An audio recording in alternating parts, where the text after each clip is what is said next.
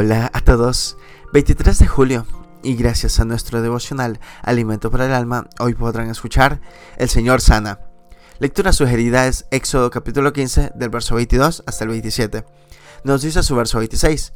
Y guardaréis todos sus estatutos. Ninguna enfermedad de los que envía a los egipcios te enviaré a ti, porque yo soy Jehová, tu sanador. El Señor sana.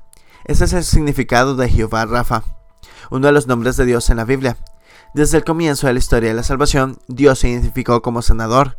En el pasaje bíblico de hoy encontramos una promesa del Señor a los hebreos. Ninguna enfermedad que le envíe a los egipcios te enviaré a ti. El compromiso de Dios no es que no sufrirán ninguna enfermedad, sino que Él no la castigará enviándoles las mismas plagas que envió al faraón y al pueblo de Egipto.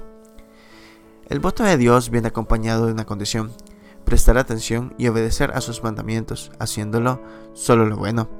Dios advierte al pueblo que no pasará por alto sus pecados, como la murmuración que acabaron de cometer al llegar a Mara. La razón por la cual Dios se compromete con su pueblo es porque el Señor es sanador. La sanidad que Dios obra es integral, física, emocional y espiritual. Él es el que sana todas tus dolencias. Salmo 103, 3. El poder y la virtud sanadora de Dios se encarnaron en la persona de Jesús. Durante su vida terrenal Jesús sanó a los enfermos y consumó su obra sanadora en la cruz.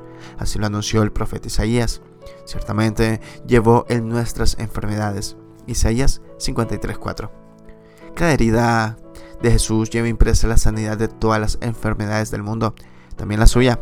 Si usted, un familiar o amigo están enfermos, acudan a Jehová, Rafa, y permitan su acción sanadora, liberadora y restauradora en sus vidas devocional escrito por Dionisio Orjuela en Colombia.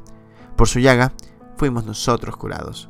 Muchas gracias por escuchar.